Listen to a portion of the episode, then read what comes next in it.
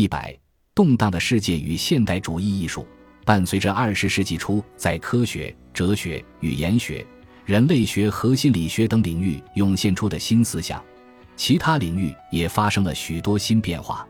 一个更大的现象正在发生，在每一个可测量的领域都出现了空前迅速的变化，各种统计数据、人口和经济上的都出现了飞跃。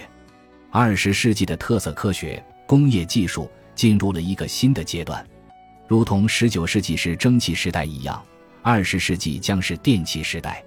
一九零一年，马可尼首次成功传送远距离无线电信号。一九零三年。莱特兄弟第一次成功飞行。一九零七年，分权塑料被发明出来，实现二十世纪生活方式的另一些要素，在第一次世界大战爆发前也已具备。十九世纪末的发明创造，如电话、汽车、打字机，都已变得司空见惯。在政治方面，新世纪也开启了惊人的新局面。一九零一年。挪威和新西兰出现了世界上最早的完全成熟的民主国家。完全成熟是从女性享有与男性平等的政治权利这个角度来讲的。一九零四年，日本对俄国的军事胜利证实了白人帝国是可以战胜的。要不是证据遭到怀疑或禁止公布，这一事实本应显而易见。在日本的鼓舞下，各种独立运动一跃而起。与此同时，积极分子在争取种族平等的斗争中崭露头角。一九一一年，第一次大规模的群众起义开始了——墨西哥革命和中国辛亥革命。中国辛亥革命推翻了一个统治时间超过二百五十年的王朝，结束了几千年的政治延续性。墨西哥革命推翻的是地位几乎同样牢固的主宰者、土地所有者和教会。二十世纪初，世界的动荡所带来的不安，可以从当时画家的作品中观察到。在二十世纪，画家们倾向于不再画直接看到的东西，而是追求表现出科学和哲学所描绘的东西。艺术革命记录下了科学和哲学所造成的震动和冲击。一九零七年，立体派以绘画呈现了一个破碎的世界，仿佛置身于一面颤抖的镜子里。该运动的发起人巴勃罗·毕加索和乔治·布拉克似乎证实了原子论所提出的构想：世界无序而不可控，由无法完好契合的碎片组成。他们说自己没听说过爱因斯坦，但是通过媒体知道相对论。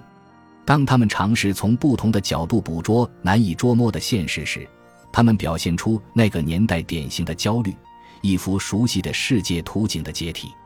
皮特蒙德里安的绘画完美的捕捉到了现代对直角的偏爱，将布吉五级爵士乐的节奏表现为直线网格，将曼哈顿的百老汇表现为一条直线。而即便是蒙德里安，在二十世纪第二个十年初期，也有过颤抖的镜子阶段。之前，他用浪漫的笔触描绘故乡荷兰的河岸；现在，他以分散的色块描绘河景。一九一一年。俄国画家瓦西里康定斯基读到卢瑟福对原子的描述：原子们带着可怕的力量，仿佛世界末日已经来临，一切都变得透明，没有力量和确定性。这使他形成了一种新的风格，这种风格弃绝了一切让人联想到真实物体的再现。康定斯基开创的完全抽象的艺术传统，描绘的物体无从辨认，甚至根本谈不上是物体。在二十世纪余下的时间里，这种艺术传统占据了主导地位。在法国，马瑟尔·杜尚总是说自己在科学方面的专业知识很少，但他也试图再现爱因斯坦的世界。他对自己的雕塑杰作《大玻璃》的解读，显示出他对相对论的深入研究。在他一九一二年的画作《下楼梯的裸女》中，现实中的楼梯如手风琴的褶皱一样展开。杜尚表示。